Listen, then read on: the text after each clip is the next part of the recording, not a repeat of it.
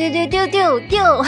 各位好，这里是由未来事务管理局独家出品的丢丢科幻电波。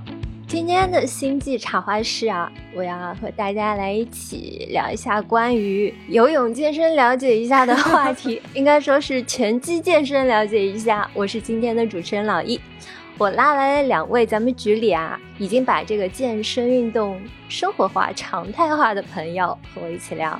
一位就是小浪花李不琛，大家好；另一位是小静，大家好，我是小静。说起来这个话题还是跟季节强相关，因为我们进入夏天以后，运动的频次会大大的提升。不知道两位是不是也这样？每天下班回家，嗯，觉得今天黏糊糊的不是很清爽，嗯，干脆。趁机再来练一把，嗯 嗯，对，是是这么一个感受。我其实是早上起来健身的那种人，哎。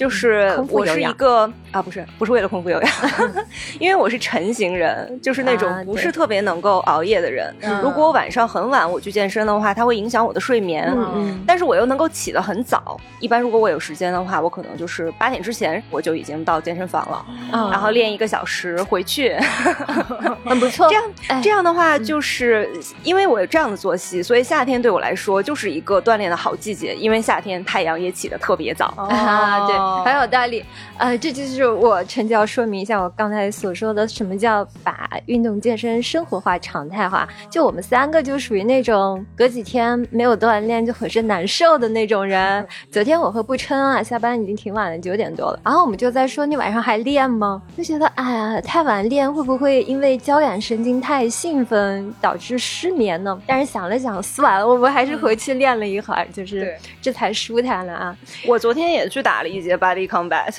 哇！尽管说晚上不经常练，但是我考虑到我之前出差什么的，大概有将近两个礼拜的时间没有去过健身房了，所以昨天跟大家对完那个我们今天要说健身这件事，然后我就觉得啊，不行不行，我一定要去健身房，太焦虑了。你们都坚持这个健身的习惯多久了呢？我是练习自由搏击两年的自由练习生。据我所知，你之前就练过泰拳吧？对对对，但是那是很多年以前了，大概八九年前吧。嗯，还在成都的时候练过一阵子泰拳，所以其实中间有好几年是完完全全就是不主动运动的状态。不差很明显。我前两天翻我们一八一九年时候的那个公司的照片，发现他那时候圆乎乎的，就是身上完全没有锻炼的痕迹。然后现在我很明显看到他的整个肌肉线条都不一样了。我昨天跟他试着掰了一下手腕，哇，很厉害，这个臂力很惊人，我抓头目。小金失恋除了你刚才说的 body combat，还有什么项目？我是因为从小就是一个。体弱多病的人，很细细瘦瘦的，就是我长到九十斤都已经是我上大三的事情了。为了纪念我能够长到九十斤，我还专门去献了一次血。嗯啊，我的身高是一米六三，所以九十斤确实是一个很轻的一个体重了。嗯嗯。然后我就是为了增强我的体质，所以就是从小就一直在努力的运动。但是呢，因为我很弱，就是作为一个从小体育课都没有及格过的人，一直到大学才开始有这种体力吧，去做一些体育课之外的这些运动。嗯。然后正式开始锻炼，其实要到疫情前的两三年，可能大概也就是二零一六年左右。嗯。那个时候。我就决定下定决心，正式的开始这个健身这件事情。嗯，然后我就去我旁边的有一个那种算是健身工作室吧，就是在那种小区里边的。那个时候健身工作室还没有现在这么火，也没有现在这么贵。然后买了一些课。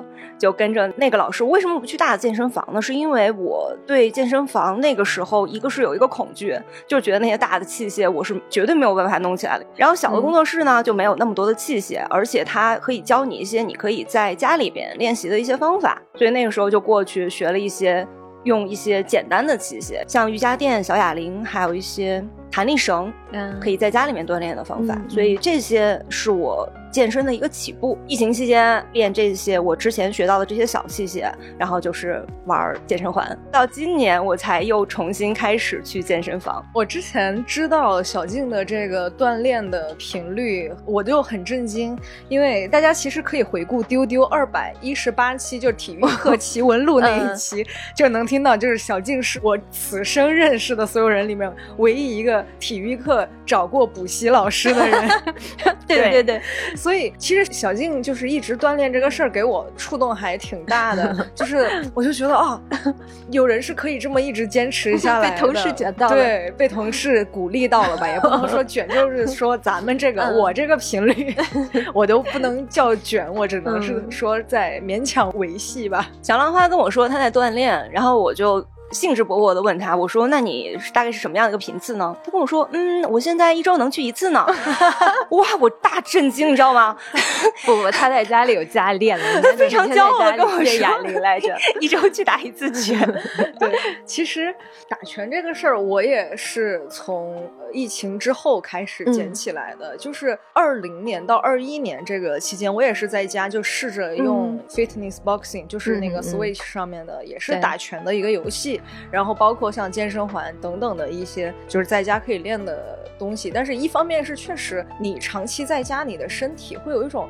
你说不出来哪里具体不舒服，但是就是很不得劲儿，然后慢慢的也觉得自己好像呼吸也不是很通畅，就是整个一个就是不得劲儿，然后也没有办法说，我决定我每天晚上都练这个事儿就会发生。实际上就是这周可能连续三五天每天都练了，过了两周已经把这个事儿抛在脑后了，所以到了 二一年的夏天我就觉得不行了，就必须要通过外力去把自己有一个唤醒，就是。把我拉出来的感觉，买张卡，对，就是要花钱 办一张卡，花了钱我就不得不去。哎，我们是这种心态，但是也有些朋友是花了钱以后就仿佛自己练过，就办了卡就当练过了。所以我为什么要选择拳击？是因为我。想象过以及我自己尝试过的所有运动里边，就是打拳这个事儿是让我最有主动意愿去学习和练习的一种运动，所以我就去打拳了。而且它给了我立竿见影的效果。打过一两次之后，我觉得我呼吸真的都通畅了很多，走在路上腰板都直了的那种感觉。对。其实我们三个人里边，老易是练的感觉是最厉害的。我们就平时在办公室里就说他是金刚芭比，所以我就很好奇老易是一个怎么样的一个健身历程。我一直挺喜欢运动的，这个事情是真的能给我带来多巴胺的一个事情。我从开始工作之后，我经济自由独立之后，就可以去尝试各种项目的运动。所以我就很喜欢这个也试试，那个也试试，然后会常年去游泳，去健身房玩各种器械啊。其实这两年主要就是做各种有氧健身操，然后会撸铁。从去年开始我就开始跳爵士舞了。说起这个跳爵士啊，学习成人爵士这个事情，我其实有个挺有趣的故事可以分享。我去年开始在练上身的肌肉，因为感觉自己的腰和背部的肌肉比较弱。然后我就开始撸铁练，但是肌肉力量太差了，我就很疼，感觉非常的枯燥无聊。我就在想，我找种什么样的运动来帮助自己提升一下我这个上身的肌肉。然后有人就建议我说，你可以跳爵士舞，因为爵士可以有效的预防这个颈椎曲度变直，然后斜方肌紧张啊，什么呃脑骨前移、骨盆前倾。然后胯内旋这些常见的由久坐和低头引起的这个体态问题，我刚好都有这些问题，我就想挺好的。但是我是我想学舞蹈的，不都是孩子吗？我这。老骨头、老腿的身体柔韧性还能开发的出来吗？我就很犹豫这个事情。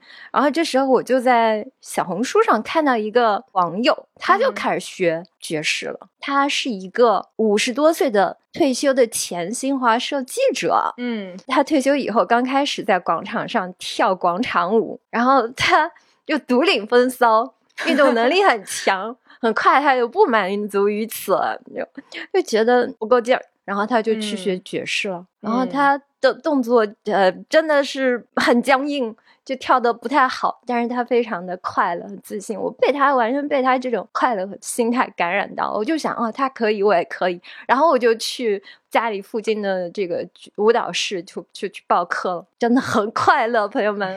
就是我我无时无刻 向每个人安利这个运动哈。大家要和我一起去跳舞吗？真的很快乐。其实健身这个事情真的是一个任何时候开始都不晚的一个事情。对，其实我今年之所以开始健身，跟老易的原因是有一点点相似的。一个是我之前的节目里说过，我那个。阳了之后，在家里边躺了一个多礼拜，发现自己的体脂已经超过了百分之二十八。还有一个就是，我就发现自己圆肩驼背特别严重，就是体态变得不好。因为我们都是伏案工作要很长时间的这样的人嘛，嗯，然后就决定要去锻炼一下我的肩背。就是我们的目标是一样的，但是走向的路径不一样，是因为我就喜欢撸铁，撸铁对我来说一点都不枯燥，撸铁能够很有针对性的、很有效率的提升你的肌肉的强度。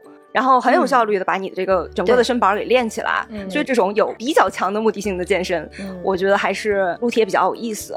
而且就是学习这个撸铁的，就是不同的这种器械的过程，对我来说是非常非常有乐趣的。你学会了以后，然后你就看着那个片儿，你用了片儿，然后一点一点的变正，这个东西对我来说也是很有成就感的。嗯。而且有一种游戏感，就是这个地方加装备了，这个地方加参数了。对对对，而且还有一点就是在去健身房撸铁这件事情，你不需要跟很多人协调。嗯嗯。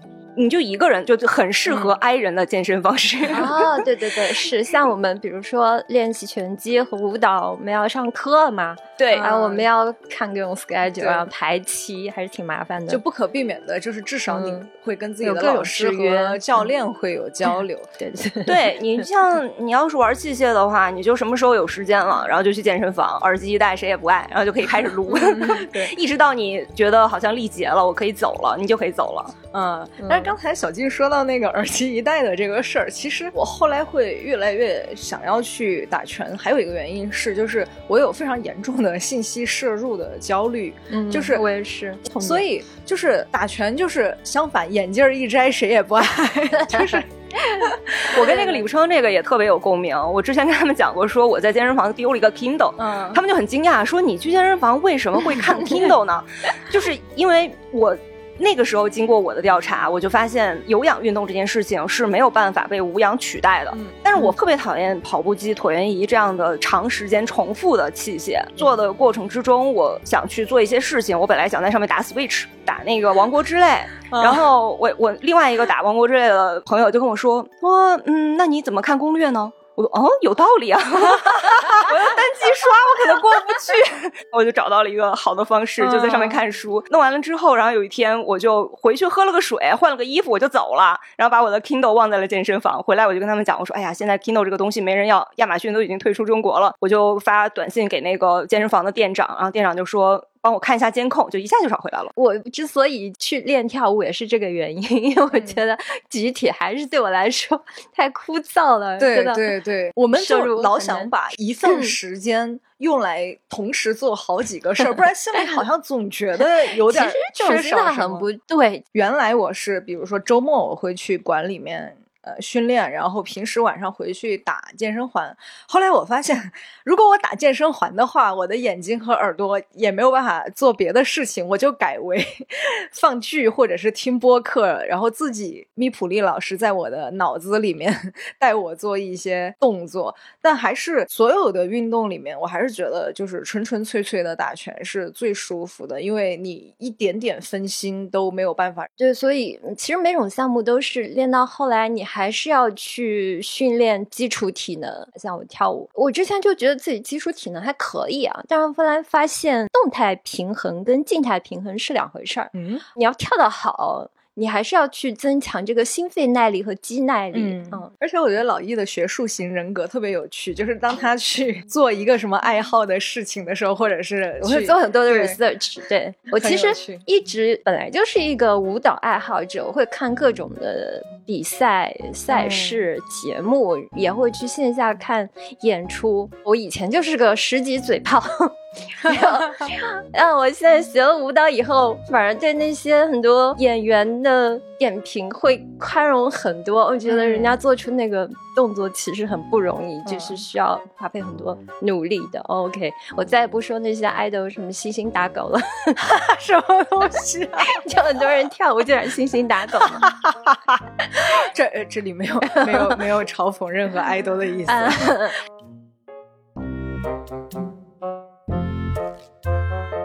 其实健身这个事情，research 还是非常重要的，就是你一定要掌握正确的健身知识，这样的话，最低最低的限度，你才能不受伤。嗯，因为我知道我自己是一个菜鸟嘛，所以我最开始的时候就找了教练。我学的就是一些非常基础性的东西，就比如说怎么做深蹲啊，然后怎么做平板支撑，嗯，这些事情其实你都是要去认真的去看待的。没错，我经常看到人家开始练习，就说我膝盖疼。那你深蹲的姿势肯定是错误的，是的。一定要找找发力位置。当你去开始练器械的时候，这个事情就变得更加的重要了。对对对，比如说你硬拉之类的动作稍微不对，你可能就会伤到你的腰，伤到你的膝盖。嗯，这些东西都是让你。花很长时间去康复的。刚才小静跟我们说，你是在练 Body Combat，能给我们介绍一下这个运动到底是啥吗？Body Combat 就是一个叫莱美的一个公司，它会的品牌，对对。它其实会定期的发布新的套路，它其实就是一个结合了很多种拳法的一个。你说它是健身操吧，就是可能跟大家心目中的健身操相比的话，强度还是稍微大一些，算是有氧搏击操。对，对我来说，我就是终于找到了一个不那么枯燥的做有氧的一个方式。它每节课大概是一个小时。莱美在哔哩哔哩上没有官号，它会发布一些新的一些套路嘛，你就可以在那个哔哩上面跟着他的那个套路去练，也可以。在健身房跟着莱美的教练去练这个 body combat，在健身房练的最大的好处不在于你能够看到教练正确的动作，嗯，而在于你能够被其他的人鼓舞，嗯，而且整个氛围，对，在那个氛围的鼓舞之下，而且因为在那个教室里嘛，就是门一关，对吧？你要离开，要停止。你的那个心理压力会稍微大一点。如果你在家里边练了半个小时，你累了 或者你的猫走过来在你的腿上蹭了一下，你可能就啊，算了算了算了算了，今天就到这儿吧。今天老子练了半个小时，已经很努力了。嗯，没错没错。哎呀，我有时候就是会路过一家就是那个拳击操的那个馆，然后我每次看到好多人在里面随着那个音乐在那里啊，有有热火朝天蹦来蹦去，我觉得。啊，好快乐了！然后我有一个呃，跟我同时开始学拳击的朋友，然后他就有时候会去上那个课，然后他回来跟我说，他说觉得比打拳累多了，因为他中间可能就只给你半分钟喘一下，然后又开始继续啊，大家跳起来 那种。我想了想，说：“哎，算了，我的体能可能不支持我去参加这项运动啊。你真的可以试一试，他会有一些退阶的选择，就比如说他在那里一直做那个波比跳的时候，比如说做 做二三十个波比跳，波比跳吗？对，然后人就会被这个劝退啊。但是因为像我的话，我的手腕受过伤，所以就没有办法完成那些地板动作。然后你就可以做一些深蹲，这样的话你的强度就会小一些，或者是你做一些开合跳，这个强度就更小了。嗯，你。完全可以去找到适合自己的一个方式，适合自己的强度。好的，那我这么理解，就是这个 body comeback 是一个把这种泰拳啊、呃拳击、空手道、跆拳道等等动作结合在一起的一个有氧搏击操。对，小金，那我想问问你，这种高强度四十分钟、一个小时的这种有氧运动，你花了多长时间才去适应它？整个强度可以完全跟练下来？其实我并没有觉得就是中间已经跟不上了，要要倒下了，没有这个感觉。我觉得有一个原因是因为在我。很弱的时候，我可以去选择做那些退阶的运动，以及整个的肌肉没有那么多的时候，可能很多动作是无意之间糊弄过去的。嗯，对对对，是没有练到位。对对对，并没有练到位，所以那个时候的四十分钟一个小时，对你来说也没有那么难，划水划过来的一路。对对对，有一些其实有的时候是无意的划水吧。我那个时候刚开始练 body combat 的时候，别人就跟我说说这个是一个强度特别高的一个运动。嗯，然后我自己练下来以后，我觉得好像还好啊。因为你想，你要是深蹲的时候，你的蹲的。高一些。然后打拳的时候，你这个发力稍微弱一些的话，就最开始我练发力康法其实都不怎么出汗。到后面我的肌肉变得更强了，我的动作变得更强了，我真的能头发甩出水来。嗯嗯啊，对，这确实是不一样啊。我们之前在交流出汗这个问题，我和步琛就说我们需要止汗带，因为汗会流进眼睛里。小琴说她不会。对我最严重也不至于说是像洗了个澡一样。我不知道你们会不会随着运动的频率的增加以及运动的时长增长，就是出汗量好像变得更多了，对会的，会的，会的。我好像就是刚开始打拳击的时候没有那么多汗要出，但是现在真的就是打一会儿就是发梢会甩出水，然后如果不用止汗带，满脸都是水的那种感觉。就是你运动到位了嘛，你燃烧的卡路里越来越 高。我。我是这么理解的，我一直以为是因为最近体虚流的虚汗，不是的，不是的。那我反过来想问小浪花，你为什么会选学拳击呢？我觉得我和老易的那个学术性人格是完完全全相反的，就是我很大程度上。呃，去选择打拳，是因为我有点抗拒那种刻板印象的健身房教练的感觉。就是我听很多健身的朋友讲说，他们会去规范一些饮食的习惯，包括你要摄入什么营养，然后教练会有点像 一个那种班主任一样，问问你每天吃什么，然后去监测你的身体指数，这些东西我都非常抗拒。哎，这你确实是一个刻板印象，因为健身教练首先。他们都各自的习惯不一样。第二就是，如果你跟你的教练说你别来管我饮食，他是不会来干涉你的。其实打拳的朋友也有很多那种跟教练也会，比如说你是目标是基于身体指数，或者是你想要减肥塑形等等啊，也不一样。但是我是属于那种非常佛的，咱们就是说习武之人，就是很随性。而且其实。我觉得去尝试更多选项，然后找到最合适你的那个很重要。就是一开始可能你要选很多不同的馆去试课，包括说不同的教练。对对对，因为。你毕竟要长期面对面的和他相处，这个人其实也很重要。嗯，所以我现在的这个教练，其实原来我们是在另一个拳馆认识的，后来他自己出来独立呃开馆了之后，我就跟着他一块儿到这边来训练了。我觉得纯粹就是因为我们俩相处的比较融洽，而且就是我们俩都是那种贼能熬夜的那种人，就是我们经常会。交流熬夜熬到几点啦？什么昨天你又喝酒啦？巴拉巴拉。但是该打的时候还是打的很爽快的那种。所以我觉得某种程度上也是你在这个领域里边找到了一个你很适合的搭档的那种感觉，这是一方面。所以我觉得抛开所有的诉求之后，打拳是那种我真的发自内心想要去嗯嗯做的事情。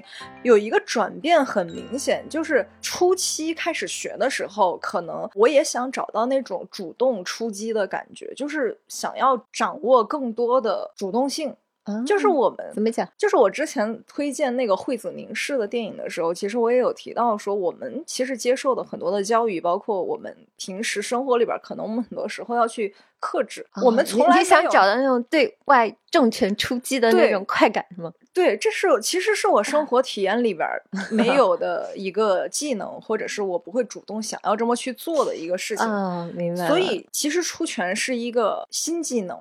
然后呢，嗯，刚学习的初期，我感觉每次练完，我走在街上，哇，就有那种跃跃欲试的感觉，就是你说哇，我好强壮，哇，我好自信，我像一个那种游戏里边脑袋会往前探的那种 NPC 走在街头，真的，我就是有一种哇，来呀，有谁这个时候来招惹我？但是。但是现实呢？可能头头一年这种感觉会强烈一点，但是到今年，尤其是最近几个月，我开始学习打实战。我就慢慢的更能体会到，其实非常具体的感知到你的体能可能到哪里就耗尽了，以及你每块肌肉的力量到底能达到一个什么样的界限。打实战以后，我原来其实有一个感觉，就像老易以前看别人跳舞一样，我以前看别人打拳击比赛啊，我就说啊，为什么每一节的时间 就这么几分钟呢？为什么不能 连续打十分钟？为什么不能打十五分钟呢？为什么你打了几分钟之后？你就这么好像出拳没有力气了，反应速度也跟不上了。我就想，你们都是这么顶尖的选手，为啥啊？这个时候你应该趁他啊喘不过气来，你赶紧重拳连续出击啊！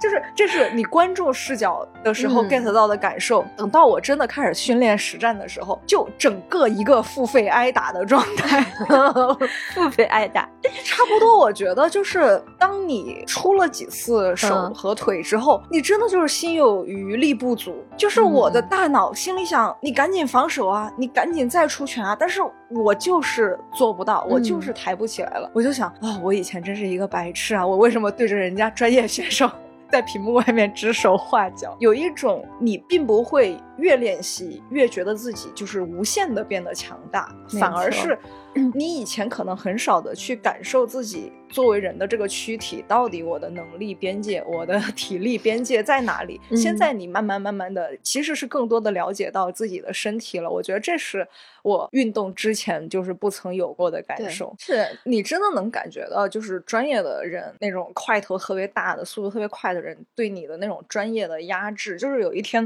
哇，那个时候我就觉得哇，我攻击性好强，我对着我的教练重拳出击，哇哇哇感觉打了一顿各种组合拳之后，信心满满。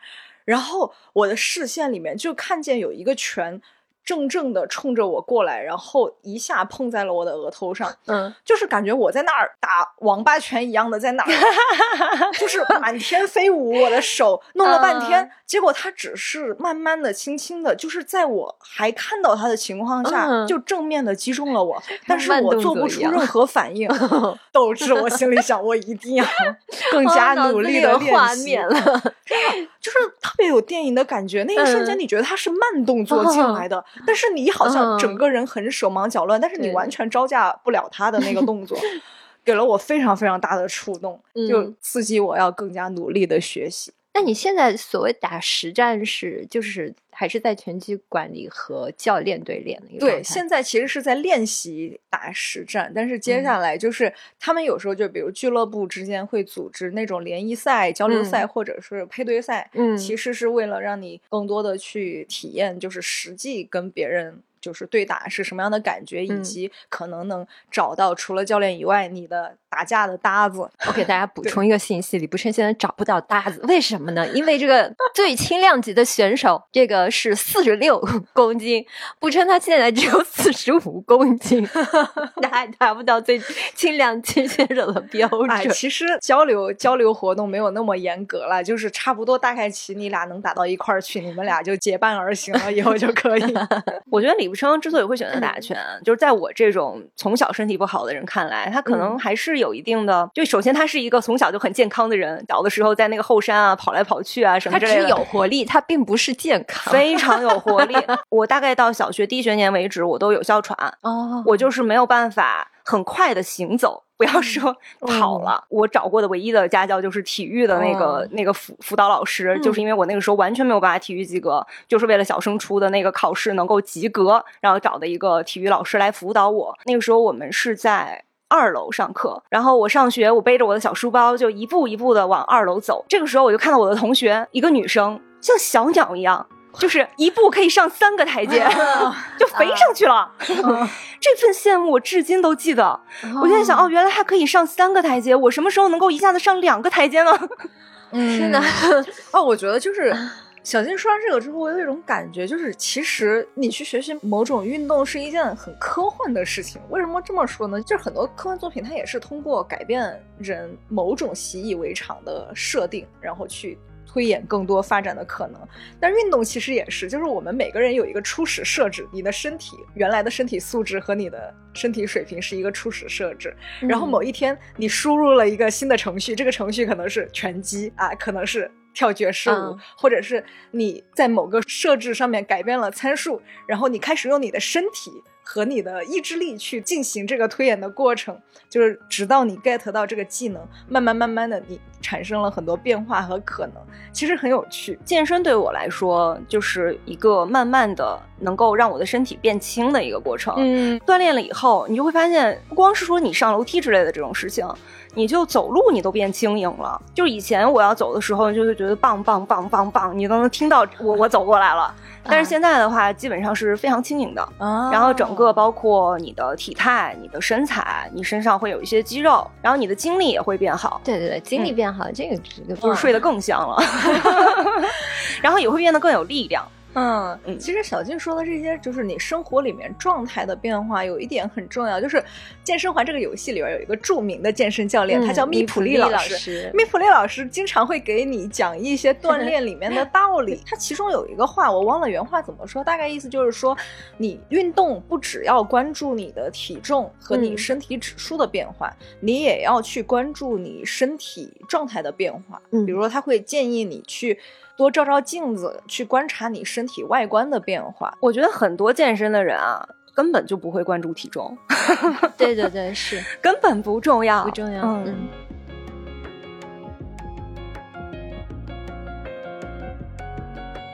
我之所以不会选择拳击或者是跳舞这样运动，还有一个原因就是，我觉得没有办法去接受这种对抗性很强的运动。我之前说。街舞什么之类的，周老一就很好奇，说这算啥对抗性啊？然后我就想说，他这种激烈的运动啊，在我这种菜鸟看起来啊，他就特别特别的容易受伤啊。嗯，就我有多菜呢？就是我玩健身环。都能够拉伤，然后最终进了康复科，这个很好笑。对这个事情真的很好笑，就是甚至我们未来局科幻办的微博曾经发过一条微博，就是说啊，有一位朋友啊，因为健身环怎么怎么样，其实那个朋友就是小金。就如果你玩过健身环的话，健身环有一个往里压的那个动作，嗯，我就在压那个动作的时候，我的肩膀就是某一个很小的那个地方受伤了，有一个轻微的拉伤感，韧带受伤是吗？嗯，不是，我后来拍片子说里面有积水哦，这么严重。嗯，然后那个时候它也不是特别痛，而且那个时候还是疫情期间，就是你去看病的话也要很麻烦，我就养着了。养着了以后就发现它并没有减轻，这个时候我就很愚蠢嘛，我就想着这个什么伤筋动骨一百天，我就想着说 那我再等等，它是不是就好了？然后我就又等了两个月，我的胳膊就抬不起来了。啊，天呐，这个事情啊。就是一个很重大的教训，就是说你一定要听你教练的话，哪怕他是一个虚拟的教练，哪怕他是密弗里老师，你也要听密弗里老师的话，一定要做好热身。因为开始练健身环之前，我就已经健身了很长时间了，而且玩了一段时间以后，已经那时候打到三十多级了吧。前面那个热身就看起来很多余，就觉得强度也没有那么强。对，然后我就经常把它给跳过。嗯，这个就是很错误的行为，不尊重我们米普利老师错误的行为。米普利老师，对不 起，我不应该跳过热身就去打恶龙，跳过热身是没有办法打败恶龙的。然后是的，然后我接着讲我那个受伤的事情，我就犹豫了之后，我就觉得那我不行，我现在已经是严重运动受限了。嗯，已经不是说能不能去运动的问题，而是我的日常生活都要被它影响了。然后我就去医院挂了一个号，就是这个的过程。我回来就跟小浪花讲，然后后来就办办就发了嘛。就是我坐在外面候诊，挂了一个骨科的号，在外面候诊的时候，我就在想，我要怎么跟这个医生说我是怎么受伤的。我想，如果要是。这个大夫是个年轻人的话，我就跟他讲我是玩健身环受伤的；如果是一个年纪比较大的大夫的话，我就跟他说我是运动不小心扭到的。结果就是一个三十出头的一个特别年轻的大夫，我就跟他讲说健身环，然后 他嘲笑你了吗？他没有，他说拍个片子去吧，你拍个核磁吧。然后又看了我一眼，说你如果在我们医院做的话，你要排两到三个月。我建议你去旁边的随便找一个还不错的医院去去拍一下。然后我就打开。大众点评开始看说附近有什么医院，哎，结果就看到说离很近有一个康复医院，嗯，我说哦，世界上还有专门做康复的医院，然后我就走过去，就在那儿很容易就挂了一个号，嗯，进去了以后就打开新世界的大门，那个医院看起来非常非常的新，非常非常的高级，病人很少嘛，我就很快的做到了我的核磁。然后得到了我的诊断书，就开始了我的康复之旅。他会有一个康复师，然后你就去约他的时间。我还抱着侥幸心，理问那个大夫，我说我要是不做这个康复的话，他能好吗？他说十年，我还以为他说十年就能好。他说嗯，十年也好不了。天哪！哦，我说话这么严重吗？那这个复健是怎么做呢？就是各种姿势，掰手腕什么的啊？不是，他会有一些。嗯器械，以及他会有一些带着你一些动作，就是他可能比如说拉你的胳膊，然后让你跟他对抗啊什么之类的，就很多很多种花样，就跟健身其实有点像。我后来了解到，就是说健身房其实也有一些康复师。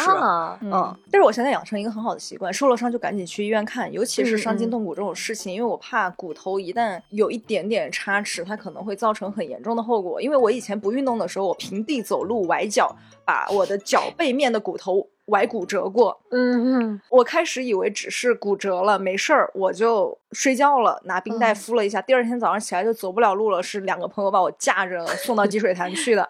所以后来就是我一崴脚或者一摔倒，我就一定会立刻去医院挂急诊。然后上次是因为周五的晚上下班的时候，我突然抬起手，我发现我的手腕很疼。我一开始以为是鼠标手了，嗯，我就也没有怎么在意。我也是晚上回去，就是擦了点那种红花油类似的那种，就是什么跌打损伤的药膏吧。结果就后面一个星期，它就是疼，就是疼到，比如我拧毛巾或者我拧瓶盖都没法用力，而且是因为是右手，嗯，就很不方便。我就想，那既然是一个这样的情况，我就去积水潭挂号吧，因为积水潭是非常专业的骨科医院。对。然后好不容易挂上积水潭的号之后，就去拍了片子，发现是那个桡尺关节损伤。这个关节就是你的那个小臂连接你手掌的这个地方。然后我说那咋整呢？我就跟那个医生交流，医生就是说你不要做类似于推 举、什么俯卧撑这样的运动。我说那打拳击呢？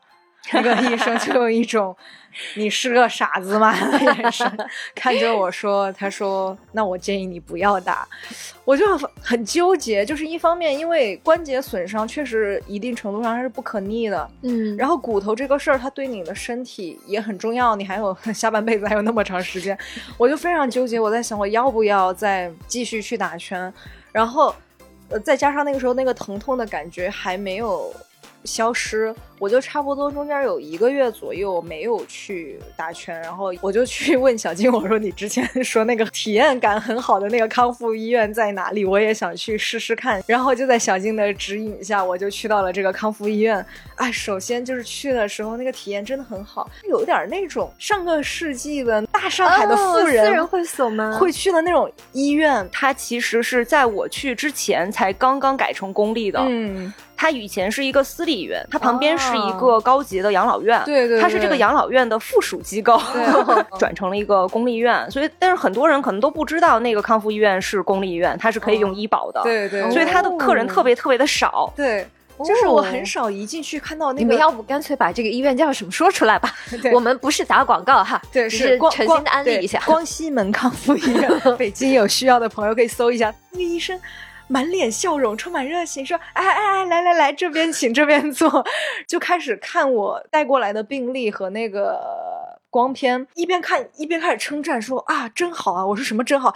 他说：“积水潭不愧是 积水潭，他们的这个片子拍的就是好。”我在想，这个医生怎么回事？接下来我就问出了我最关心的问题，我就说我还是想打拳。嗯，如果我还想打拳的话，有没有什么办法让我能既从事这个运动，但是又避免这个伤害？这个时候，这个医生就开始跟我讲一些道理。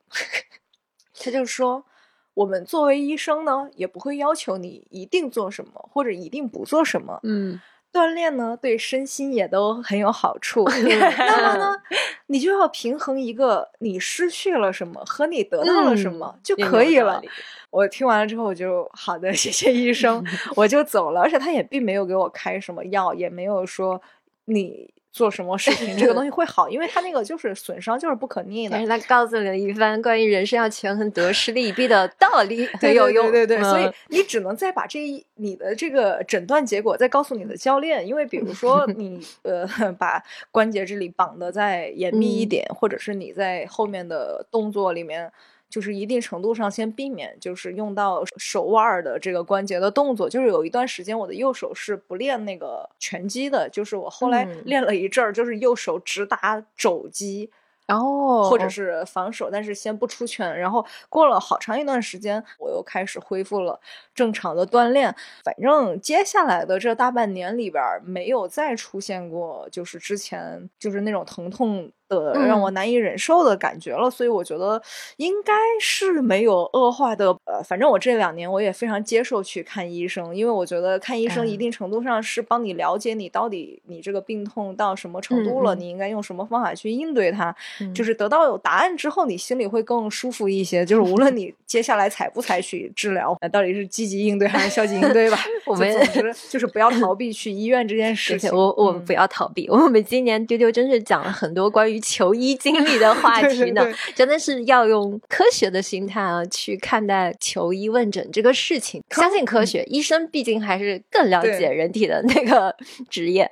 康复这个事情呢，它跟医院里的其他科室有一个特别不一样的地方，嗯，就是它需要患者的一个强度很大的配合。哦，它并不是说。像你做了手术啊，或者是你得了一些病啊，医生说啊，你吃药吧，你就只需要说好的，然后你基本上就是听话啊，然后或者是躺平，人家让你休息你就休息，嗯，就这样子你就可以去治好你的病。但是康复这个东西是你需要去配合医生一起努力的，就真的是你需要付出很大很大的努力。嗯，像我这个的话，因为我是肩膀受限嘛，就是康复师来帮我去掰某些动作的时候是非常非常疼的。嗯，但是他没有别的方法。然后包括他跟我讲说，你回到家里的时候，你也要去举起手臂，去慢慢的一点一点的把你的这个运动受限的这个部分给掰开。如果我就是回去了以后觉得疼啊，没有去做这个事情的话，那你这个好的肯定就是慢嘛。然后包括有一些我能看到的，有一些受伤更重的人，就比如说一些小孩儿吧，叛逆期的十几岁的小孩儿，有的他的配合度就会比较低。就得是爸爸妈妈在旁边一边鼓励啊，是使尽浑身解数，然后包括康复师也是有的会先是鼓励，然后还不动，那就只能是训斥。就在想说，那是不是会有一些东西，他是没有办法通过努力去达成的？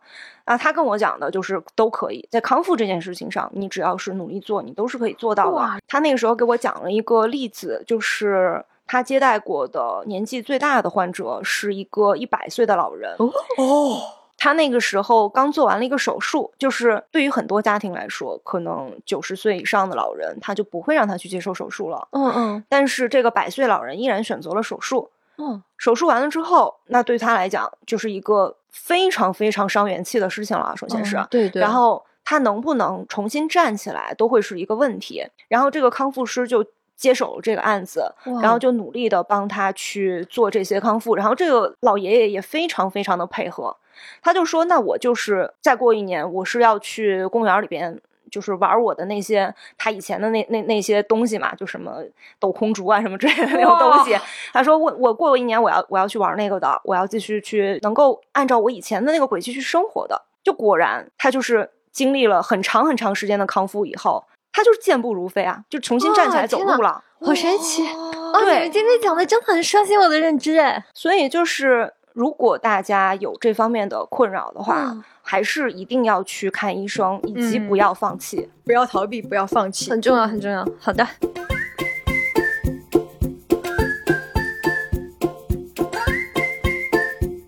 那我们现在先结束关于这个运动受伤这个话题啊。那我想问问大家，你们开始健身之后，在其他的生活习惯上，比如说饮食上有什么改变吗？就我本身的饮食习惯来讲，就是比较符合当下的这个健康的潮流的。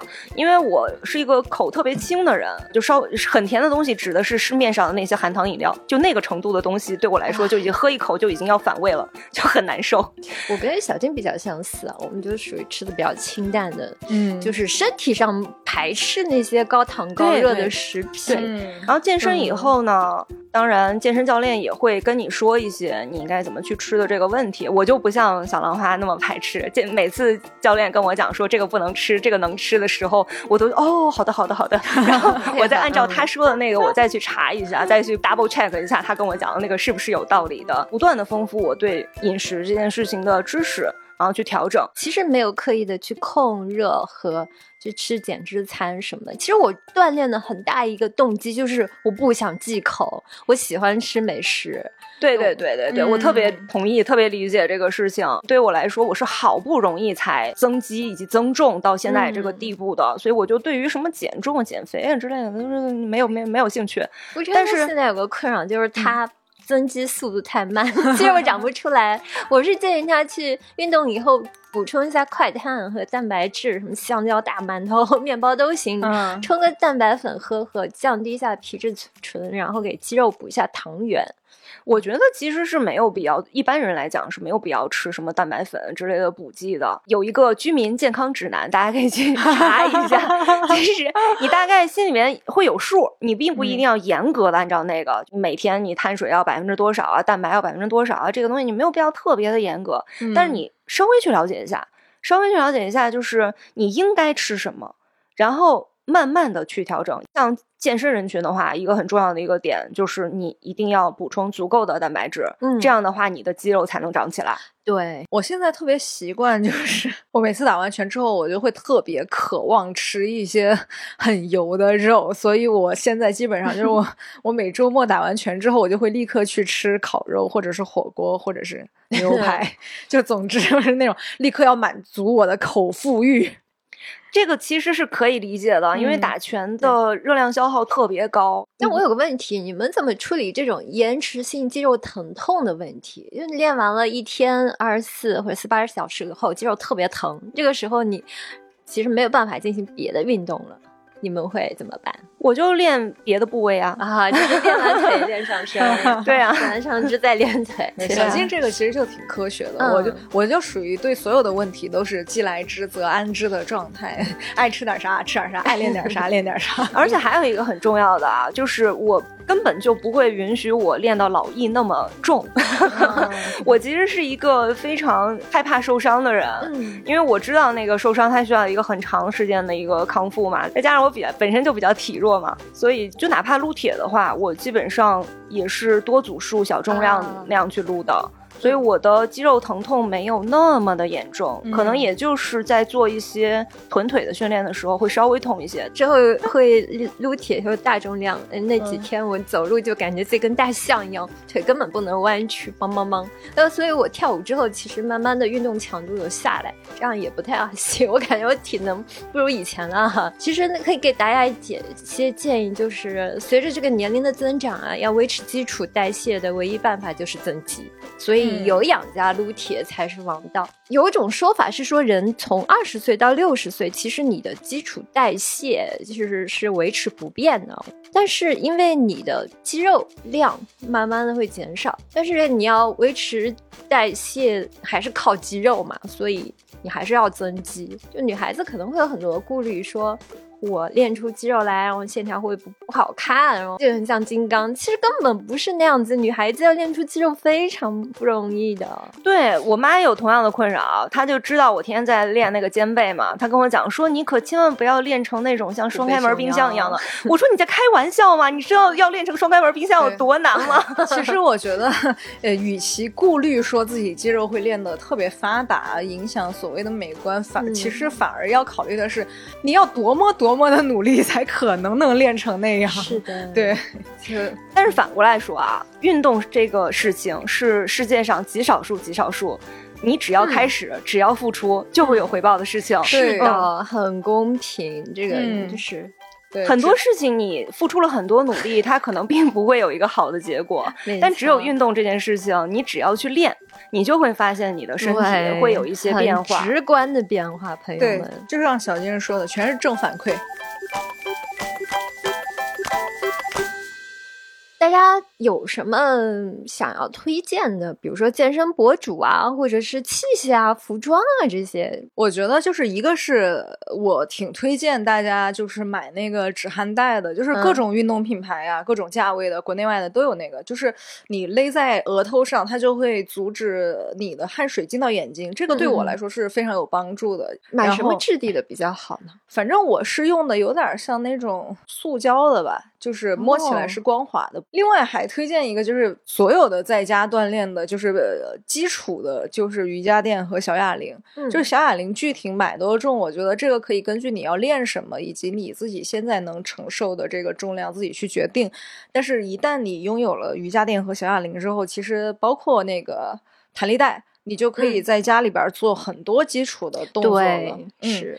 然后另外我还推荐一个，我现在使用频率贼高的装备，就是那个大运动包。我有一个就是那种横的，它不仅中间有一个。长方形立方体的一个能放下我所有全套护具、绷带、换洗衣服的那么大的空间以外，它两边还有两个能拉开的小包，比如可以放洗浴用品和毛巾。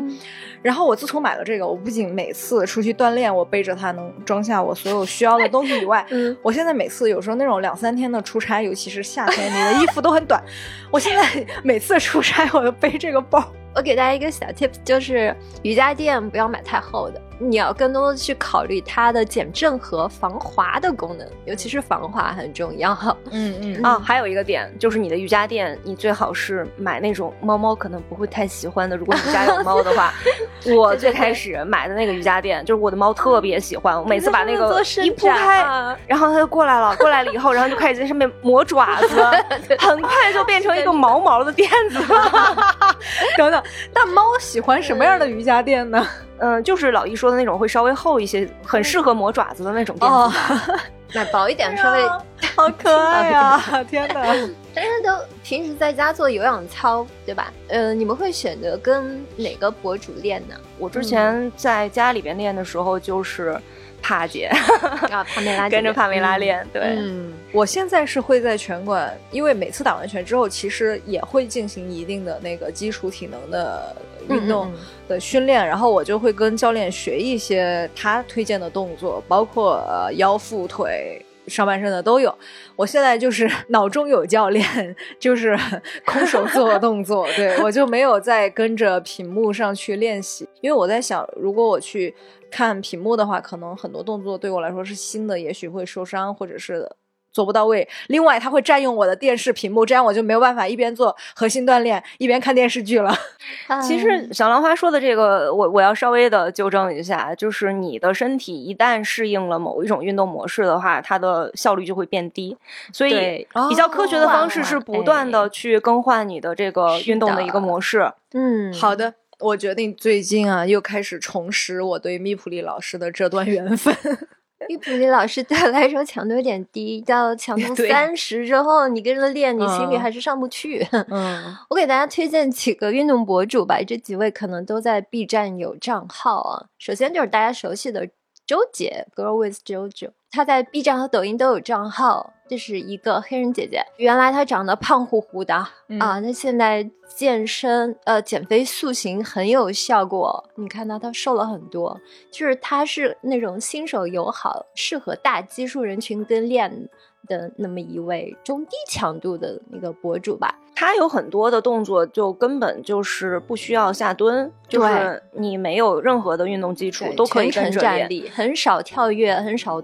蹲起动作也很简单，容易学，就是蹦蹦跳跳无痛运动。它有多好入门呢？就是我都是推荐我爸妈练这个的。总之呢，它就是很有呃亲和力，很很有感染力的一个人，就是让人很有坚持的一个动力。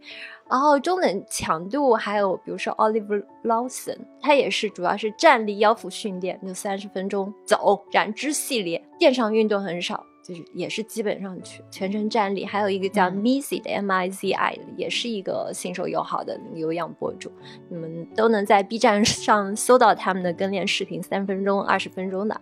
嗯，中等强度呢，就比如说有易姐 Eleni Fit，它会有一部分对你身体协调性的考验，但是跳跃和深蹲也是相对比较少的。呃，然后中高强度的那那就是德国的三位健身博主，我们熟悉的帕梅拉，还有安娜姐，Growing Annas，我不知道具体这个德语发音怎么念，大家都叫她蹲姐，因为 她的视频啊有特别多的深蹲动作，她大多数的是时长二十三十分钟的，也有六十分钟的那种杀手级别的挑战，她和那个帕梅拉的那种十分钟主题训练不一样。他的训练视频一般会包含从热身到训练到舒缓的一整套动作，就是你一套下来，有氧心肺指数拉满，同时你又能慢慢的恢复到正常的状态，就推荐不成去试试看。哎，感觉这个很适合我呀。嗯，然后还有 K K，K K 是一个我觉得是属于女武神级别的硬派军事化训练的 博主啊。这个暴汗的 Hit 是不是念 Hit H I I T？就是高强度间歇式训练。哎呦，他有很多这样的一个视频，提升你心肺功能啊。他的动作就有特别多的跳跃和蹲起，嗯，边上。动作比较少，它是一个进阶，不太适合新手啊。你需要对于动作怎么样做到标准有一定的了解之后，再去尝试它的那些视频。就是个别动作难度很大，而且不太常规，嗯，锻炼你的体能和耐力，就是整个训练很完整。其实。都会有包含三分钟的热身和四分钟的拉伸。我们要再次强调一下，热身和拉伸很重要。我经常有些朋友开始练健身，说啊，我做完三分钟热身，我已经很累，想躺下，那我怎么办呢？那我给大家的建议就是，你实在很难坚持，那你就做热身。你不要一开始就上来挑。是这个时候，我要说，我们米普利老师也说了，就是你一开始不要勉强自己，你就做到自己现在能做到的那个程度就好了。循序渐进很重要，不然可能你的身体也承受不了。拉伸也很重要，拉伸其实能够帮助你更好的恢复。就如果你的肌肉特别酸痛的话，你就是运动完以后你要进行充分的拉伸，这样的话你。恢复的会快很多很多。我的那个诀窍是我每次打完拳之后，我会立刻洗热水澡，真的洗完之后通体舒畅。那我们也会把老易刚才推荐的那些博主放在我们节目的文稿里面。如果有刚好你觉得比较适合你的，你也可以一起来进行运动的尝试。也总之也是希望大家能够，无论什么时候你听到这期节目，都能够。一起动起来，运动对身心健康真的是非常非常有好处的。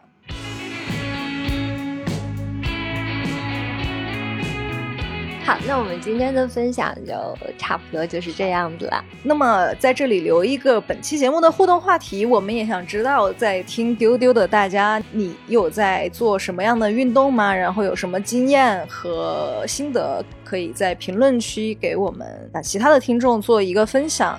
和交流啊，也欢迎大家能在所有听到丢丢的平台帮我们点一个订阅关注，然后可以分享转发这期节目，为这期节目点赞。如果你喜欢丢丢科幻电波的话，欢迎你加未来局接待员的微信，他的 ID 是 f a a 零五零四，给他留言丢丢就可以进入丢丢听友群和大家一起玩耍了。现在天气还是非常炎热，也给大家推荐一个室内活动——三体引力之外沉浸式科幻体验已经开票了。体验地点是上海西岸凤巢 AI Plaza，在全平台搜索“引力之外”即可购买。更多空间解析、玩法亮点和购票链接，请关注未来局科幻办和丢丢科幻电波。